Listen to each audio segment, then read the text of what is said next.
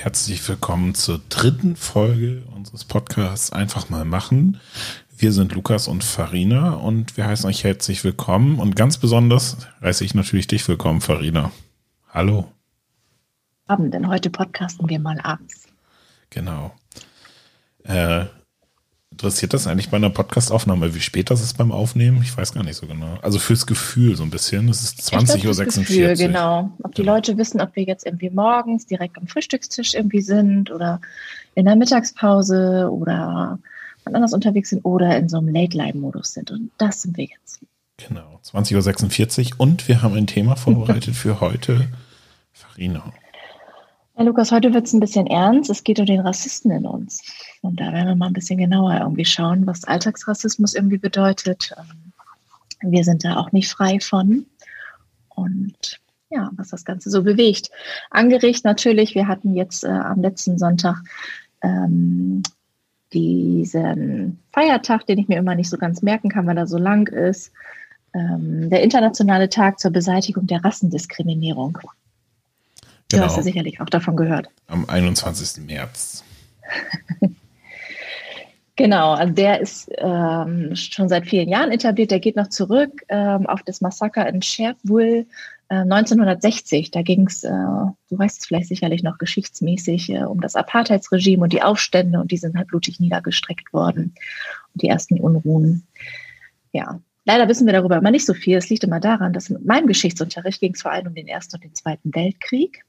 Und wenn es gut lief, vielleicht auch noch äh, um den Fall der Mauer oder alles darum. Aber auch Aber tatsächlich nur, wenn es Was in Südafrika und Apartheidsregime und sonst irgendwie los ist oder Rassendiskriminierung, das war bei mir nie Thema in der Schule. Ich weiß nicht, ob es bei dir so war. Es war bei uns ein bisschen ähnlich. Also Gefühl war, war in jeder Stunde und in jedem Fach und in jedem Jahrgang äh, der Zweite Weltkrieg Thema und klar, manchmal der Erste Weltkrieg noch. Und dann hört, wurde es aber auch schon dünne bei uns. Ich habe deinen Blogbeitrag aber gelesen und bin tatsächlich ein bisschen im Bilde. Ah, sehr schön. Genau, wer es noch nicht gemacht hat auf unserem Laju-Blog, ah, könnt ihr das noch nachlesen. Ja, ähm, ihr hört uns, aber äh, Lukas und ich sehen uns natürlich. Das ist mal so ein bisschen einfacher, wenn man miteinander spricht. Und deswegen mal die Frage an dich. Ähm, wenn du mich so siehst, was siehst du da eigentlich? Ohne dich zu beleidigen? Ja, nee, ich leg mal los. Okay. Eine müde, kaputte Frau, die längst mal zum Friseur müsste. Spaß beiseite. Vermutlich würdest du sowas vermuten wie eine privilegierte weiße Frau ähm, mit viel zu teuren Kopfhörern, die qualitativ gut sind, vernünftig gekleidet und gepflegt. Danke, beides ist richtig. Wieso? Ähm, ja, und es ist so, sobald wir uns sehen, sobald wir Menschen auf der Straße begegnen oder ob wir sie gut kennen oder auch nicht, äh, es leben die Vorurteile. Wir machen unsere Schubladen auf, wir scannen den Menschen, der uns da begegnet und wir sortieren ihn ein. Und da ist es ja schon mal, ohne es böse zu meinen, aber der erste Weg, also das ist der Rassist in uns. Und das brauchen wir aber auch. Das brauchen wir zum Teil auch, um klarzukommen in der Welt. Ähm, ich muss meine Schubladen aufmachen. Wichtig ist natürlich, wenn ich sie danach verschließe, dass ich sie aber auch wieder aufmachen kann, damit ich über meine Vorurteile rede. Aber wir sind nicht gefreit vom Vorurteil. Also ich könnte jetzt mal mit einem Friesenwitz nach dem anderen irgendwie anfangen oder mal über deine Hut mal sprechen oder, oder über Brillenträger oder ähm, weiß ich nicht, nerdige Computerfreaks ähm, mit 15, 16, die, weiß ich nicht, verpickelt vor ihrem Rechner sind und nur zocken. Und was wird aus ihnen? Der Öffentlichkeitsarbeiter, der die digitale Synode rettet und äh, letztes Wochenende unsere Vollversammlung rettet und mit dem wir nichts anfangen können. Ich war viel mit dem Fahrrad draußen früher. Viel. Ja, man hatte ja auch nichts auf dem Land und der ÖPNV war ja auch nicht da. Ne? Genau. Jetzt mal das nächste Vorurteil raus. Ja, genau. Aber es passt schon, ja. Und ich komme ja aus Berlin und äh, da fangen wir jetzt auch erst ja nicht an mit den Vorurteilen. Aber es ist so und das ist auch völlig normal und das haben wir auch alles. Und ich habe mal gelernt, das liegt an deiner inneren Landkarte. Hast du davon schon mal was gehört? Nein. Also wenn es Podcast-Hörer gibt, die bei mir schon mal ein Antirassismus-Training gemacht haben, die haben da vielleicht schon mal was von gehört. Und ähm, das ist so psychologisch in deinem Gehirn, dass jeder von uns so eine innere Landkarte hat. Und es gibt ganz viele Informationen, wahnsinnig aber viel Millionen, Milliarden an Informationen, die täglich dein Gehirn wahrnimmt, aber die du eigentlich gar nicht so wahrnimmst, weil du sie nicht verarbeitest. Farben, Gerüche, wie sowas. Ähm, und was bei dir ankommt und mit welchen Informationen du weiterarbeitest, liegt ja daran, ob dich schon irgendwas dazu getriggert hat. Also ich nenne mal ein Beispiel. Ähm, ich fahre auf der Autobahn und äh, ich fahre auf der rechten Spur und will gerade äh, links rüberziehen und die Person, die mir ein bisschen zu langsam fährt, überholen, dann zieht die rüber vor dem LKW dann noch. Und ich muss natürlich wieder so ein bisschen bremsen und denke, meine Güte, also erstens fährt es der Person früh ein und zweitens zieht die mit gerade mal 80 irgendwie auf die linke Spur. Also dann im Schneckentempo fährt dieses Auto halt weiter und überholt halt den LKW und irgendwann fährt es halt rechts rüber. Ich fahre jetzt an diesem Auto vorbei. Was glaubst du, was ich mache? Du guckst rüber, schüttelst den Kopf und zeigst vielleicht noch einen Stinkefinger, was man natürlich nicht machen soll. Oder du guckst tatsächlich einfach stur geradeaus und gibst Gas und scherst im letzten Moment noch vor sie ein, um zu sagen, wie scheiße das ist, dass sie irgendwie so knapp vor dir ausgeschert ist und du bremsen musstest. Genau, mit sie meinst du vielleicht äh, die Autofahrerin? Ja, Oder kommst du jetzt auf sie? Genau, also ich gucke auf jeden Fall nach rechts und schaue, ob meine Vorurteile sich bestätigen, weil ich gehe davon aus, das ist eine ältere Dame vielleicht oder eine Frau oder eine ältere Dame, die da fährt. Und dann irgendwie so. Also jetzt bin ich nun mal selber eine Frau und ich fahre auch gerne Auto.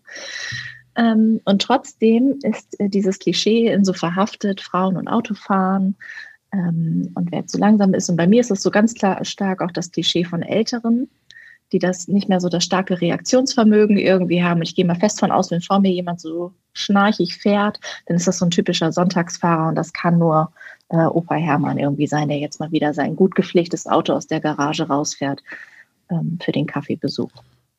Das heißt, ich überprüfe, ob mein Vorurteil stimmt. Und wenn das nämlich stimmt, dann werde ich nickend dran vorbeifahren und sagen, ja, ja, habe ich es mir doch gedacht. bewusst wenn es oder nicht stimmt? Ja, beides wahrscheinlich. Okay, Manchmal ja, rede okay. ich auch mit mir selbst beim Autofahren. ähm, wenn das nicht stimmt, wenn da, weiß ich nicht, ähm, ein 20-Jähriger da irgendwie gerade so sitzt, dann werde ich vielleicht auch sagen, naja, vielleicht Fahranfänger, da habe ich auch so ein paar Vorurteile oder irgendwie so. Aber wenn es eine Person ist, die ich jetzt nicht so erwarte, dann fahre ich einfach weiter. Dann bleibt es aber auch nicht bei mir hängen. Das heißt wirklich nur, wo meine Vorurteile bestätigt sind, das bleibt auch auf meiner inneren Landkarte. Und so ist das bei ganz vielen. Und bei ganz vielen ist auch dieses Frauenbild mit Autos so verhaftet, weil das war früher auch die Verkehrspolitik. Ich weiß nicht, ob du den siebten Sinn kennst. Also es ist nicht unsere Generation, aber es war früher so ein Aufklärungsverkehrsding. Aber den Jingle hast du wahrscheinlich auch im ja, Ohr.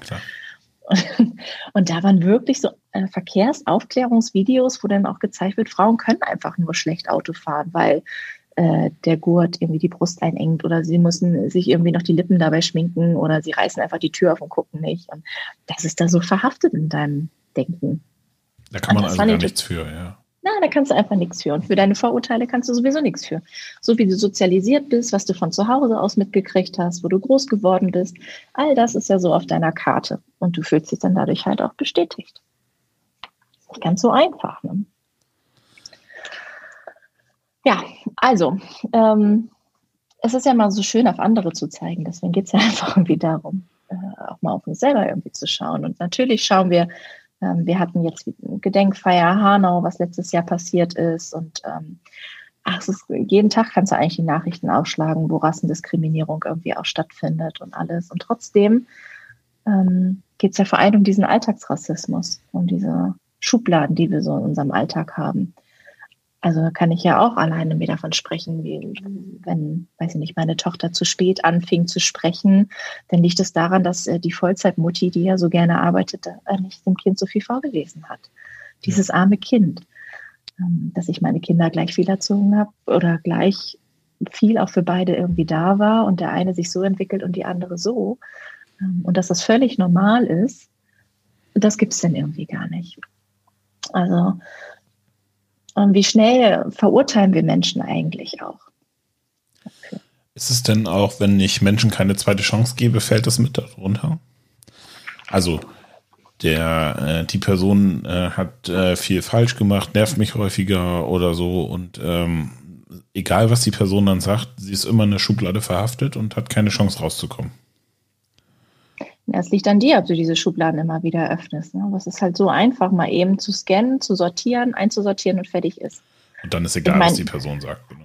Du hast ja auch ein Kind und ein zweites ist unterwegs. Also du hast auch diese Schubladen voller Kinderspielzeug, wo du denkst, boah, wenn ich die wegsortiere, das kostet mich mindestens drei Stunden. Also räume ich mal schnell auf, stopfe das alles rein und zu ist die Schublade.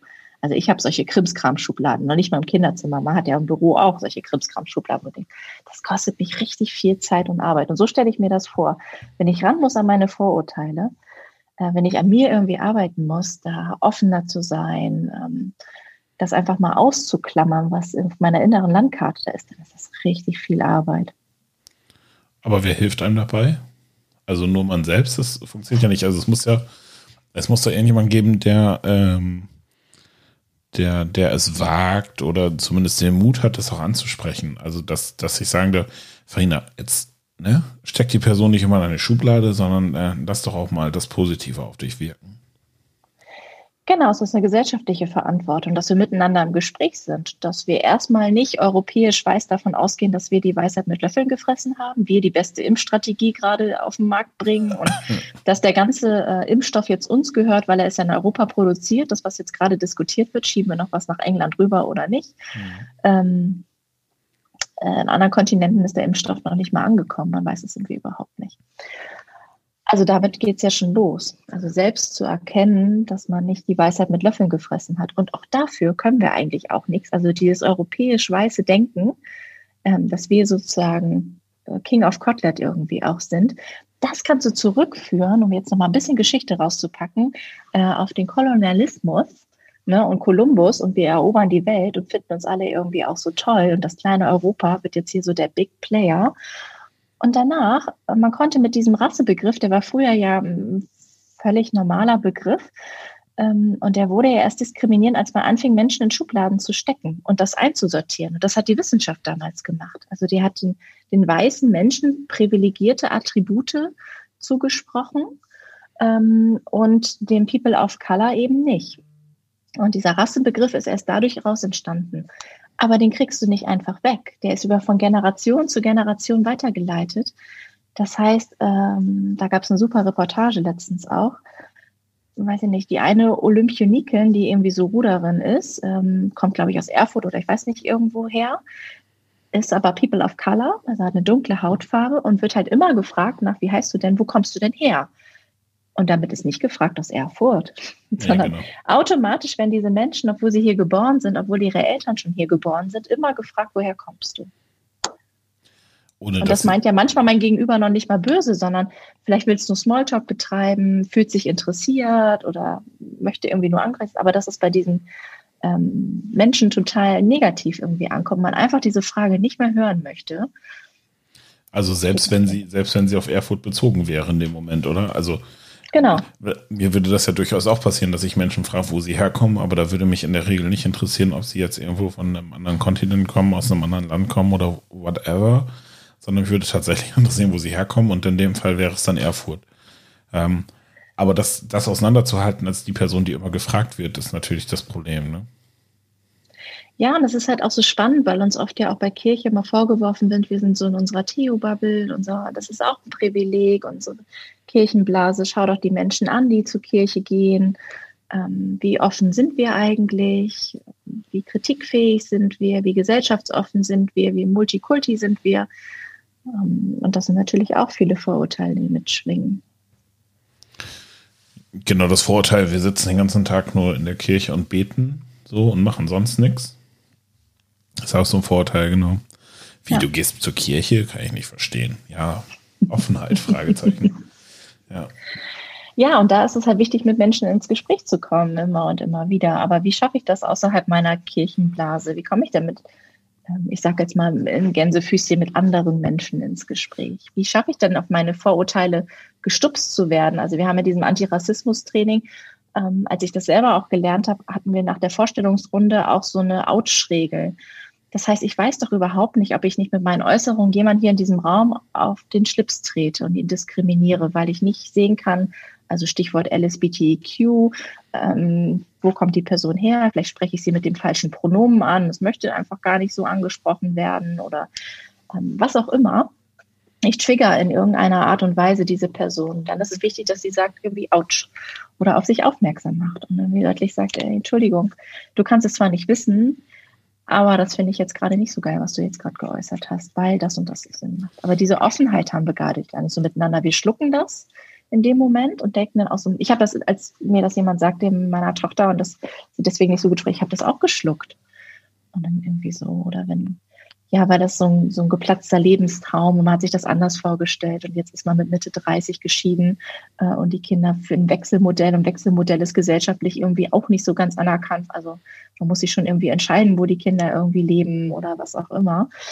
Ähm, das ist schon merkwürdig. Aber es ist ja auch, also es ist ja ein Spannungsfeld zwischen Übersensibilisierung und äh, Offenheit. Also, weil das natürlich auch bedeuten kann, dass ich einfach denke, ja, wenn ich jetzt, wenn ich jetzt die Person anspreche und ich weiß, welches Pronomen ich verwenden soll und wenn ich frage, wo kommst du denn her, dass die Person dann noch denken könnte, oh, der denkt jetzt, ich komme irgendwie aus einem anderen Land und warum spielt das eine Rolle? Und ich eigentlich nur wissen will, sag mal, Farina, wie geht's dir und wo kommst du eigentlich her, weil wir uns das erste Mal treffen? Ähm, führt das dann bei einer, äh, bei einer Übersensibilisierung in Anführungsstrichen nicht irgendwann dazu, dass ich mir denke, pff, ja, ich trinke jetzt meinen Kaffee und ich trinke dann meinen Kaffee in meiner Peer Group, weil da spreche ich lieber gar keinen anderen an, weil man könnte ja so viel falsch machen. Das ist also ein bisschen wie die Kindeswohlfrage. Wenn, äh, wenn, ich, wenn ich dies und das nicht mehr darf und ich Gefahr laufe als Mann, das ist ja nun mal leider häufig so, als Mann das Kind zu lange anzugucken und mir würde dann jemand sagen, ah, der, der, guck mal, der guckt jetzt das Kind da länger an. Was macht der denn? Was hat der denn vor? Oder warum ist der Mann denn Erzieher geworden? Der hat doch nur was Böses vor ähm, dass die Menschen irgendwann das sein lassen, das zu tun. Und das, äh, das ist natürlich so ein ganz schmaler Grad, oder? Hm. Total schmaler Grad zwischen dieser inneren Landkarte, weil nur deswegen entstehen solche Vorurteile mit männlichen Erziehern irgendwie so und der Frage, wie sollte eigentlich das gesellschaftliche Miteinander sein? Und in welcher Gesellschaft möchtest du leben? Wie sollte der Umgang miteinander sein? Wie offen sollte er auch sein? Mein Gott, ich darf da auch noch mal lästern oder so, unabhängig von, von Rassendiskriminierung oder sonst wie, können wir doch Menschen einfach nicht gefallen, weil das ganz normal ist und weil es dann auch zum menschlichen Gut irgendwie dazugehört. Ich möchte doch auch mal pöbeln dürfen und dann ist auch wieder gut. Und das hat auch nichts damit zu tun, ob die Person jetzt blond ist oder sonst wie. Aber das ist ja genau die Frage, wenn ich immer nur ausschließlich über Blonde läster oder ausschließlich über jetzt darf man ja nichts Falsches sagen, ne? oder, oder ausschließlich über eine andere äh, Religion zum Beispiel, dann ist es natürlich relativ schnell Rassismus und kein Lästern mehr.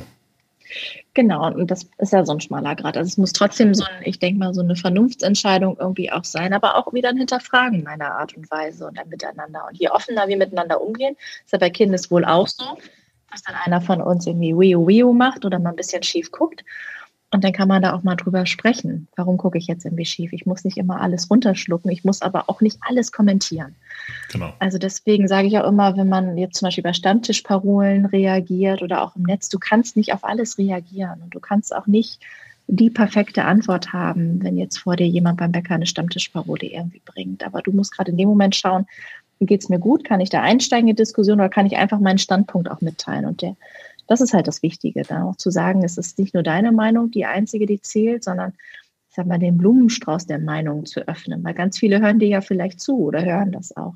Im Moment gibt es auch eine starke ähm, Diskriminierung, was äh, Asiaten angeht nach dem Corona-Ausbruch, weil noch ganz, ganz viele den, den Ausbruch und dieses äh, pandemische, ja, was alles damit passiert ich sag mal den pandemischen Urknall, schieben die nach Asien und sagen, ihr habt Schuld, dass das jetzt alles auf der Welt passiert ist und Schuld für das ganze Leid auf der Welt und die Milliarden, Billionen, die wir da verlieren und die vielen tausend Tote.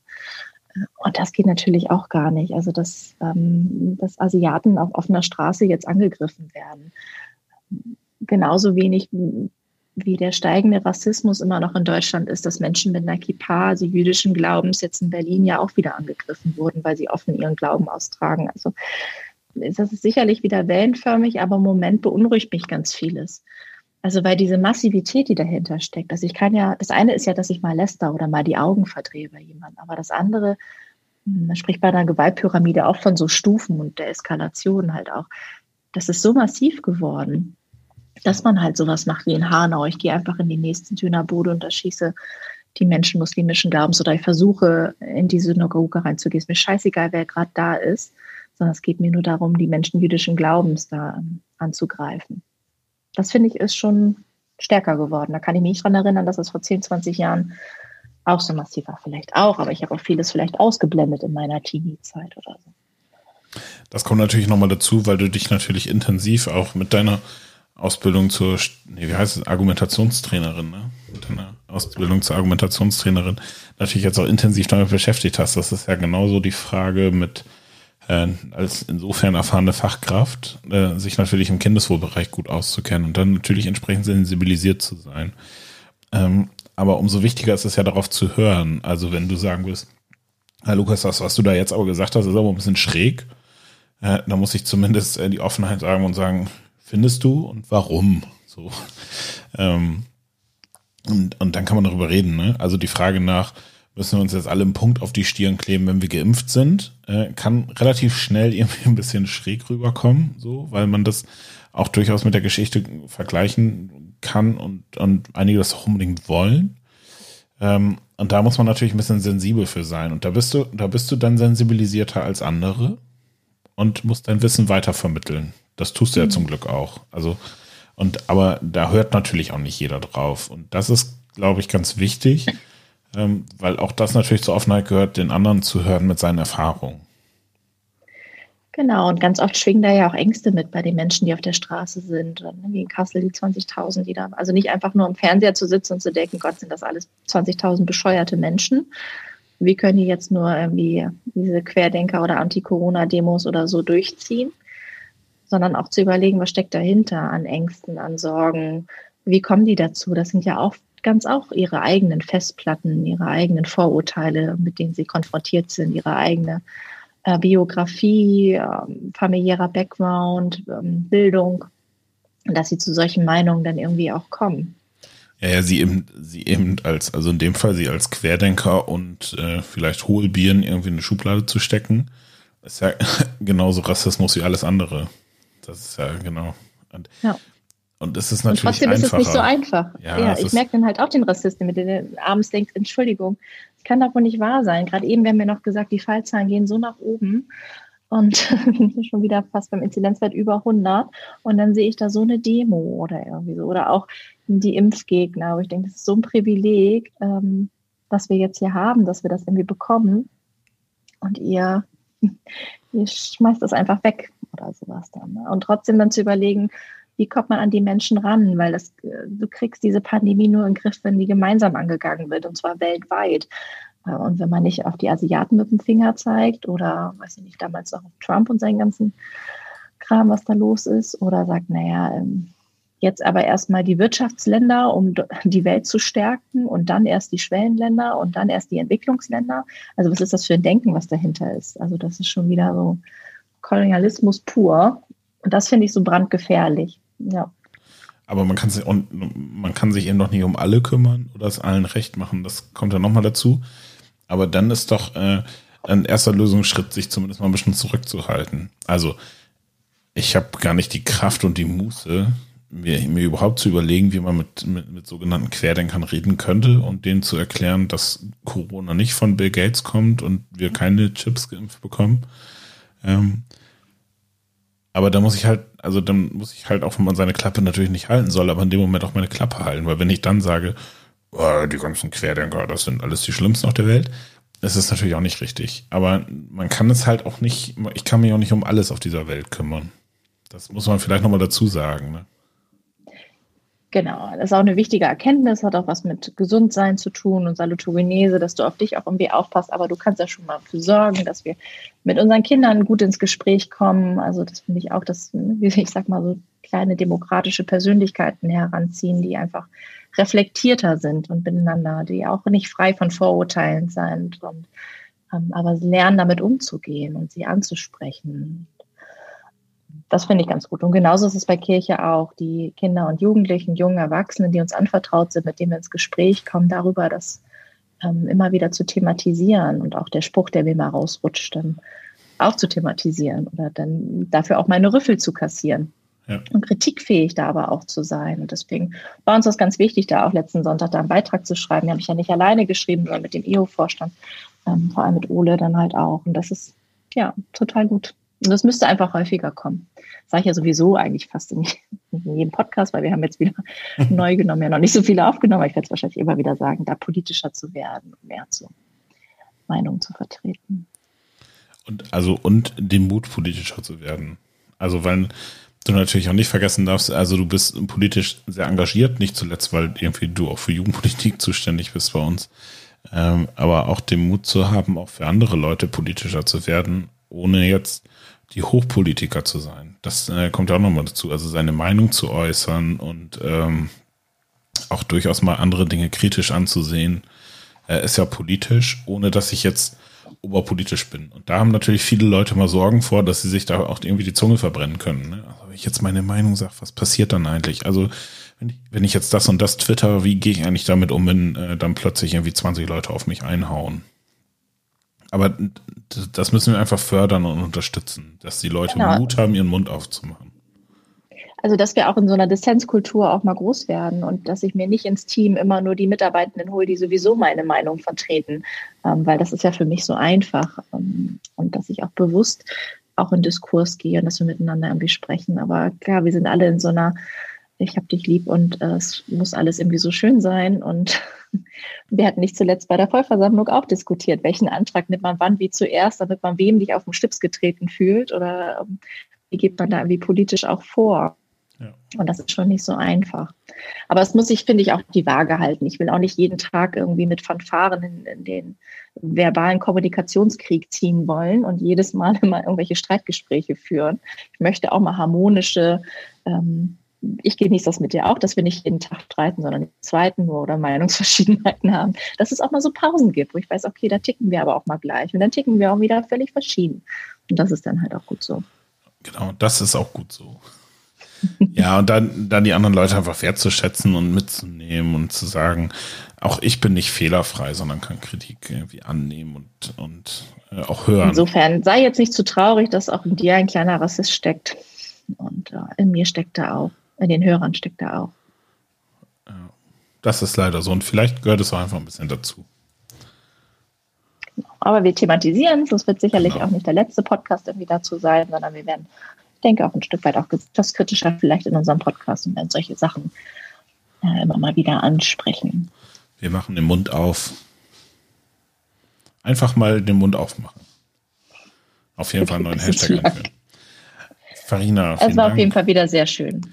Genau, vielen Dank. Und ähm, am Ende möchte ich dann noch sagen, wir sind jetzt auch wieder bei Spotify, wir sind bei Apple Podcasts gelistet. Es geht wieder richtig steil bergauf. Cool. Äh, wir kriegen Feedback und wir würden uns freuen, wenn ihr uns auch alle einmal Feedback hinterlasst und ein paar Themenwünsche einreicht und genau, vielleicht mit uns diskutieren wollt. Das wäre nochmal ganz spannend. Und in diesem Sinne würde ich sagen, ich wünsche einen schönen Abend und euch allen oder einen schönen Morgen, ja. wo bei ihr uns auch immer hört, vielleicht beim Sport oder bei anderen Dingen. Und dann hören wir uns demnächst wieder. Bis bald. Tschüss.